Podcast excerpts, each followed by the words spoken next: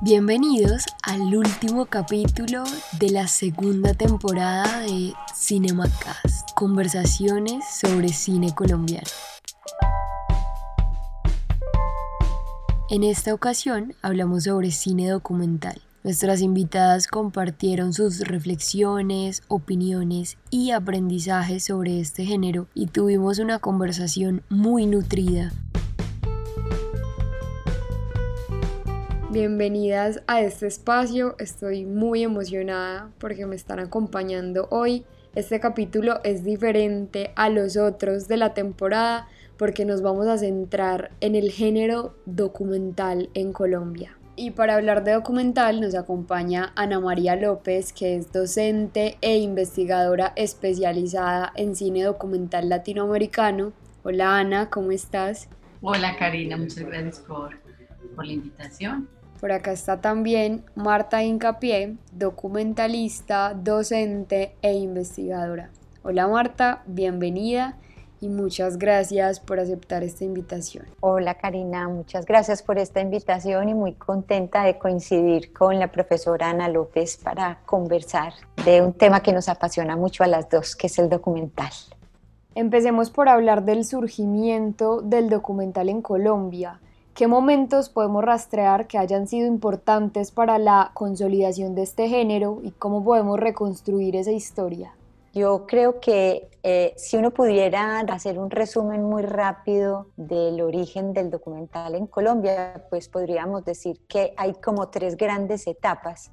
Esto me gustaría que me lo aclarara muy bien Ana. Y es, digamos que hasta los años 60 podríamos decir que fue una etapa muy ingenua del documental porque pues tenemos todo ese trabajo que hicieron dos familias muy importantes en el cine que fueron los hermanos Acevedo y los Di Se puede decir que ingenua porque eh, le pasó lo mismo que le pasó a Europa con el descubrimiento del cinematógrafo y es que se dedicaron a capturar todo lo que veían, todos los acontecimientos sociales, todos los acontecimientos políticos, a los interiores también de las familias, acontecimientos privados. Y eso, aunque no tuviera digamos una gran intención documental, sí se convierte en un documento muy importante porque ejercicio de capturar lo que se ve y lo que está afuera se convirtió ahora en un material de archivo muy importante y muy valioso. Digamos que la segunda etapa es, digamos, de los años 60 a los 80, que es una etapa que podríamos llamar de militancia. Es una etapa, pues, muy importante en el cine, sobre todo en el cine pues, latinoamericano, porque es una etapa que está, pues, muy influenciado por movimientos muy grandes europeos, que es, digamos, el neorealismo italiano, pues toda la nueva ola eh, francesa, toda esa influencia del cine nuevo, del free cinema de Inglaterra y grandes movimientos políticos eh, de izquierda que fueron muy importantes, muy influenciados, sobre todo en Latinoamérica, por la revolución cubana y obviamente la gran influencia del cine, del nuevo cine latinoamericano, donde están Fernando Birri y Fernando Solanas en Argentina, Glauber Rocha en Brasil, Jorge Sanginés en Bolivia, Miguel Dittín en Chile. Y el tercer gran momento, hacia grandes rasgos, es la etapa que es la etapa de más inventiva, de más experimentación narrativa, de más estética de los años 90, que es un poco toda esa exploración.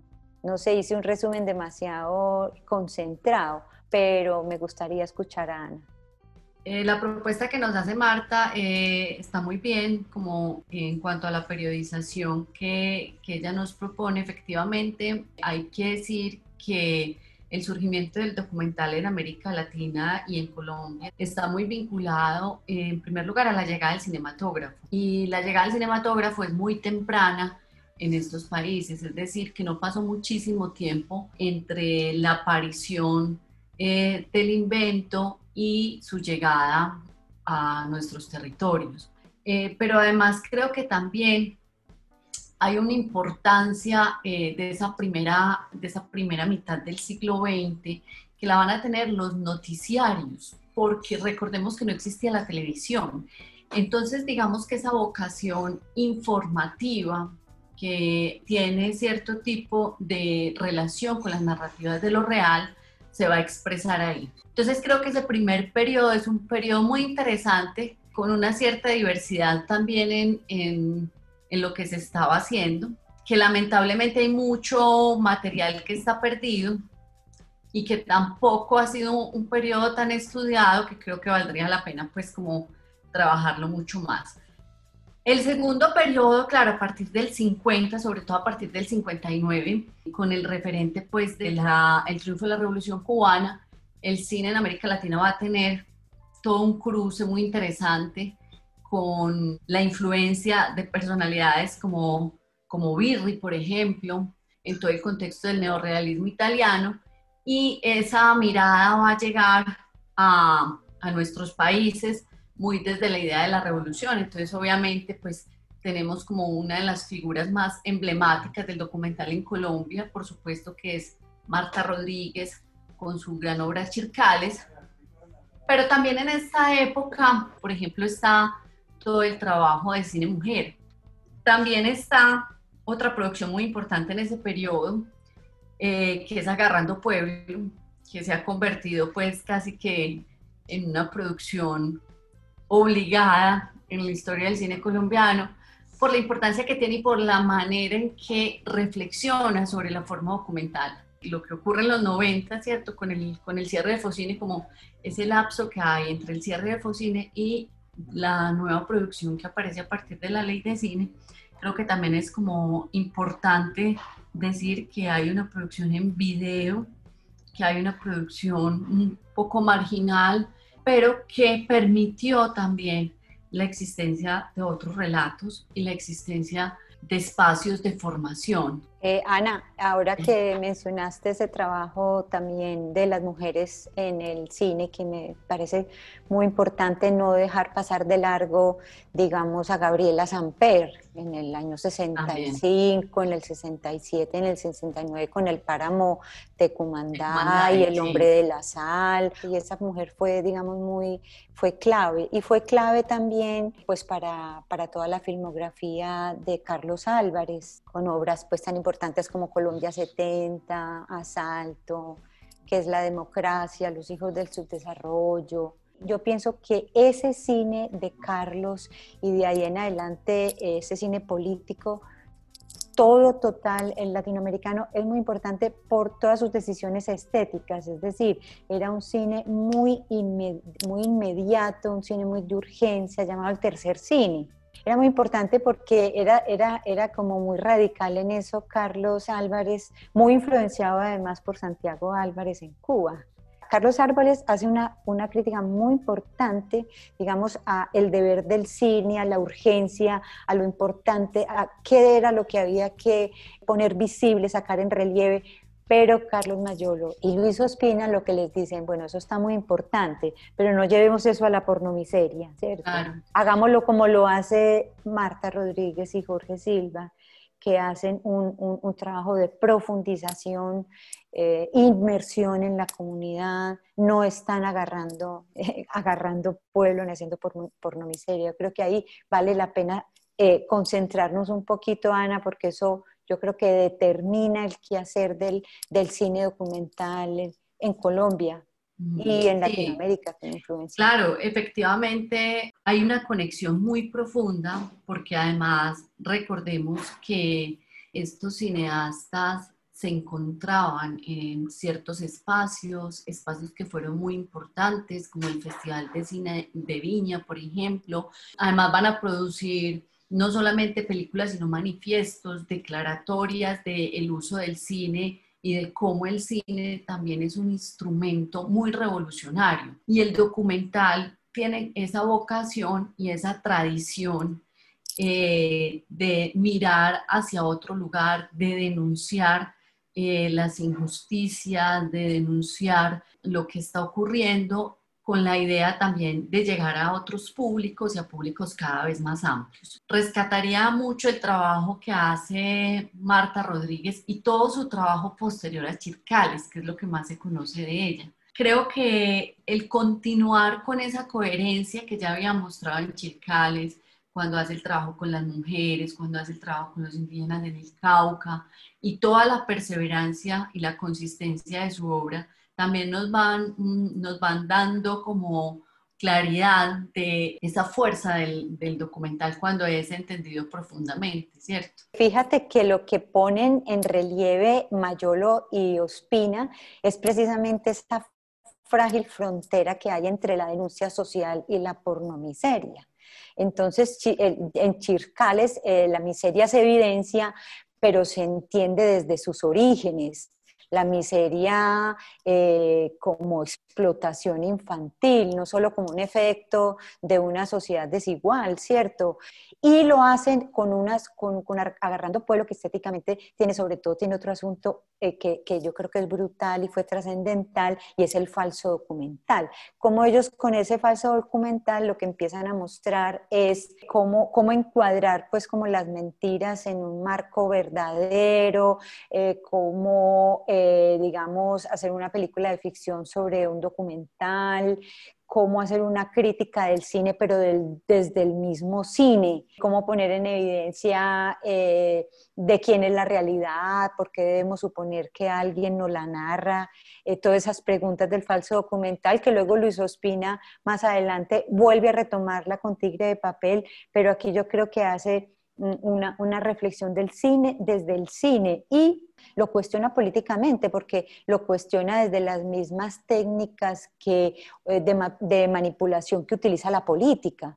Entonces, eh, por eso estéticamente es tan valioso agarrando pueblo, porque legitima el trabajo que, está haciendo Marta Rodríguez y, Jorge Silva con esa, eh, con esa profundización, el punto de vista, la inmersión. Bueno, las estoy escuchando acá, pues aprendiendo mucho. Ya tocaron varios temas hablaron de las etapas del cine documental, hicieron pues un recorrido como desde sus inicios hasta, hasta las obras más emblemáticas de Ospina, Mayolo.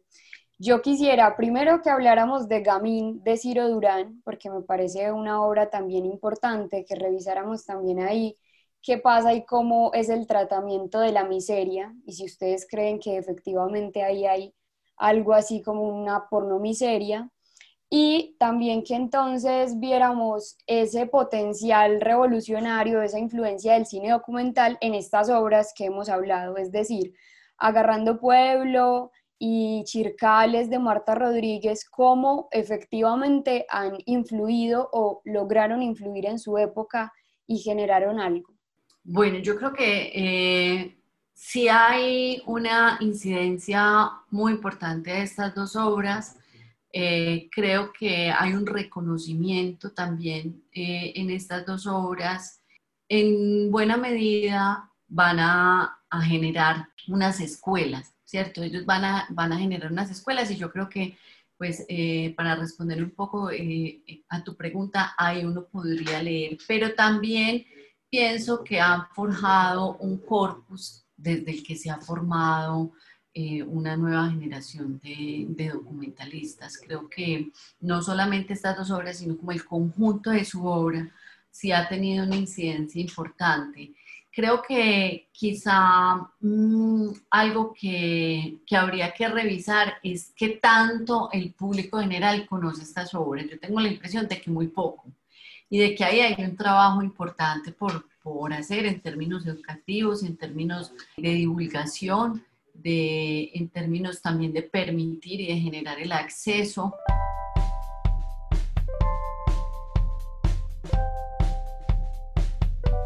lo crítico que fue Carlos Álvarez con los llamados maestros, que fueron aquellos que se dedicaron a hacer eh, piezas mucho más estéticas. Ahora que tú, Karina, mencionaste a Ciro, Durán, eh, también Ciro Durán trabajó mucho estas piezas de los llamados maestros, pero esos, maestros como entre comillas haciéndoles un poco como, como la crítica y la, y la burla, ¿cierto? Les decían cine de postal, ¿cierto? Más seducido por la forma, por la forma.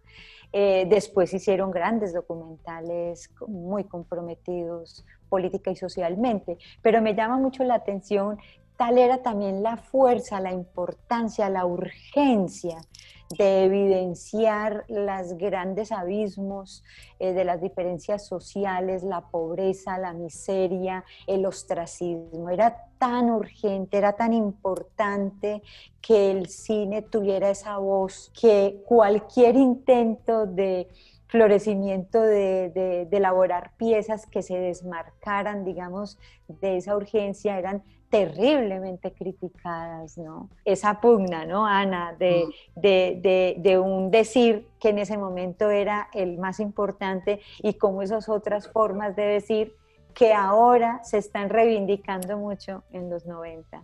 Es toda esa exploración con la forma, ¿no, Ana?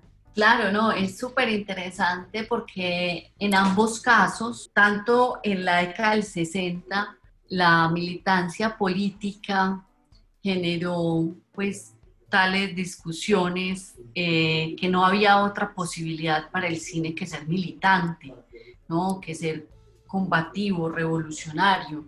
Y obviamente este extremo también eh, cae un poco ya en, el sinsentido, ¿no? Porque, porque tampoco, tampoco se puede desconocer que el cine tiene unas características estéticas y que tiene todo un lenguaje que hay que cuidar y que justamente es un arte y como tal pues tiene que ser entendido. Entonces no puede ser el puro discurso y termina siendo pues un poco panfletario. Y yo creo que eso también va a hacer mucho daño, esa radicalidad, porque termina como afectando la idea de que sí hay un cine político, un documental político que va a ser muy importante. Estaba pensando ya como en producciones un poco más recientes que vuelven también a, a, mostrarnos que en una situación como la que estamos viviendo, en un mundo en el que vemos agudizar las desigualdades, en el que vemos cómo, cómo también empiezan a aparecer otras necesidades en relación con el cuidado del medio ambiente, por ejemplo, cómo la defensa de los territorios empieza a aparecer también como en esta agenda, en esta agenda política, el documental sigue teniendo algo que decir y sigue teniendo una voz muy importante para mostrarnos situaciones, historias, realidades que están en un ámbito muy local a la que difícilmente tenemos acceso. Y yo creo que eso complementaría muy bien la definición de Grierson, que es la que a la que siempre volvemos del tratamiento creativo de la realidad, pero también como la ampliación de lo que creemos que es la realidad. Y creo que el documental es el escenario para contarnos esas historias y para mostrar que detrás de eso que nos están diciendo que es la realidad hay un montón de cosas. Y el problema del documental antes era la objetividad, que ya está completamente superada. Mm, y que esa ya no es la discusión importante en este momento en el documental, dejó de serla hace mucho tiempo. Ahora podríamos plantearnos la tiranía de la subjetividad, ¿cierto? O sea, ya no es esa objetividad, si eres objetivo o no, porque no importa y se sabe que el documental no lo es. Entonces, ¿cómo entrar en esa posición media? ¿no? ¿Cómo hacer justamente que esa forma no sea gratuita y que realmente responda a lo que ese cineasta quiere decir? Yo creo que ahí hay un concepto clave que es el punto de vista. Porque el punto de vista eh, lo podemos evidenciar tanto en la forma como ese punto de vista puede leerse en el encuadre, en el tipo de construcción narrativa, en el personaje, en, el, en quién es el que me está contando esta historia, ¿cierto? Desde la, la enunciación misma, pero al mismo tiempo ese punto de vista tiene que ver con una postura, con eso que tú estás diciendo de qué es lo que me estás diciendo. Es que usted no puede no tomar una posición, usted tiene que tomar una posición frente al mundo. ¿Cómo ha cambiado este género? Es decir, ¿qué nuevas posibilidades tiene y qué transformaciones ha vivido en los últimos años? El, documental yo creo que está pasando por el momento más interesante eh, de nunca antes tanto que los grandes directores de cine de ficción ya lo que les está interesando es hacer no ficción, porque están viendo unas posibilidades infinitas creativas tan importantes ahí. Y, otra cosa que ha eh, eh, definitivamente cambiado la manera de ver es los dispositivos, es decir, la mano que mira, la mano que mira no solo hace bonitas selfies, sino muestra aquí y ahora una ejecución. Y hay movimientos eh, importantísimos con María Cañas, por ejemplo, en, España, copiad, copiad malditos. ¿Por qué filmáis si todo está filmado ya, por favor? Lo que hay que hacer es pensar en todo ese material que se ha filmado, resignificarlo y, y hablar del cine desde ahí. O sea que, mejor dicho, podríamos eh, atravesar una cantidad de, de infinitas posibilidades de narrar que hacen que el cine de no ficción esté más vivo que nunca y sea una de las discusiones más interesantes cinematográficas en el panorama contemporáneo. Creo que además la condición eh, de indefinición que tiene el documental conceptualmente es lo que guarda como la potencia para que ocurra todo lo que has dicho. Eh, la imposibilidad de encasillar y de domesticar el documental como género. Cuando hay una forma que se repite, es, evidente. Cuando la subjetividad, esa tiranía de la subjetividad de la que estábamos hablando, se vuelve una fórmula, es supremamente evidente. Entonces, inmediatamente el documental reacciona a eso, ¿cierto? Reacciona también a la posibilidad de convertirse en algo que se repite, en algo que se estandariza. La reflexión profunda sobre el documental, sobre eh, el cine y sobre su relación con lo real está permanentemente en movimiento, ¿cierto? Permanentemente pensándose. Y esa posibilidad de estar en una revisión y en una evaluación permanente y en una pregunta permanente por el cómo, por el qué, por qué es lo que entra, qué es lo que se dice, qué es lo que no se dice, eh, es lo que le permite justamente a la forma documental estar siempre en otro lugar. O sea, cuando llega a la industria repetir lo que estaba haciendo el documental, ya el documental está haciendo otra cosa completamente distinta. Y es muy liberador también para los creadores superar cualquier tipo de, de convención, porque recordemos que si desde Nanook se está pensando en el uso de, la puesta en escena, en el uso de, la construcción narrativa. Es decir, que no hay que extrañarse hoy con los múltiples usos que hace el documental de todos los recursos posibles para narrar. Yo estaba pensando un, poco en, bueno, porque lo vi recientemente también, eh, en su merced, ¿no? Que me parece que eh, nos, nos cuenta una historia de una manera bastante sencilla porque no hay ningún tipo de artificio, no hay ningún tipo de, de búsqueda, eh, vamos a decir, sofisticada en la estructura y en el lenguaje, pero al mismo tiempo hay una, una profundidad en la aproximación y una importancia en lo que nos tiene que decir que inmediatamente estamos interpelados y nos instala una inquietud sobre esto que están viviendo eh, las personas de, la historia. Entonces, creo que eh, es un trabajo que nos, nos propone una reflexión muy bonita eh, en torno también a cómo la forma está siempre presente, aunque aparece en este caso como algo que no ha sido especialmente trabajado. Es decir, su claridad, que yo creo que es una de sus principales virtudes y donde está el gran trabajo, cómo contar esa historia y lograr la construcción narrativa que logra para establecer una relación con el otro al que le estás contando esa historia, es completamente coherente con lo que está diciendo. Logra de alguna manera generar una reflexión profunda sobre el mundo, ¿cierto? Entonces me parece que es un, es un trabajo muy importante, es un trabajo que también nos hace pensar en la tiranía de lo subjetivo, porque no quiere decir que no esté ahí la subjetividad, pero al mismo tiempo se distancia de unos relatos muy comunes en este último periodo, que son mucho más biográficos, que son mucho más en primera persona. Y creo que hay, hay algo muy interesante en la manera en la que asume eh, su merced la postura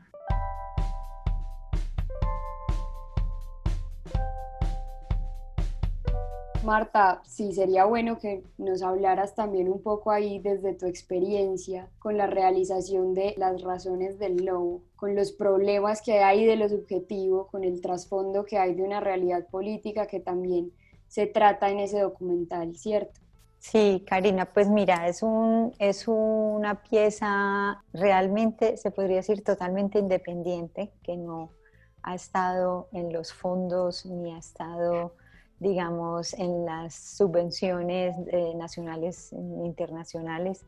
Ha sido un viaje bastante solitario, eh, un recorrido en su primera etapa y eso también le ha dado, digamos, una voz que se ha apartado de las líneas editoriales, digamos, que, que por lo general encuentras en, en festivales donde, donde reciben tus proyectos eh, para ser eh, ¿cierto? Entonces, de alguna manera, caminé de una manera muy sola en el proyecto y ahora cuando la, cuando la pieza está hecha ya ha tenido más, más un recorrido por festivales que ha sido una gran sorpresa para nosotros.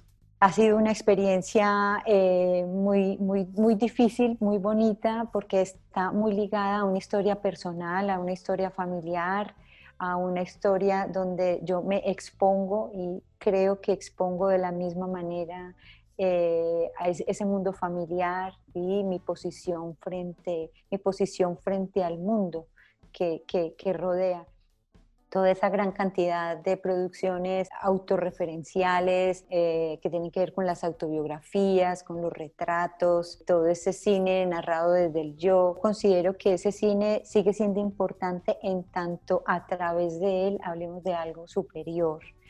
Siempre he pensado que la vida de uno no le importa tanto a la gente en tanto ese público cuando la escuche o la vea pueda de alguna manera sentir que eso que tú estás diciendo que eso que tú estás contando ah, eh, le importa a él porque, porque también es suya esa historia.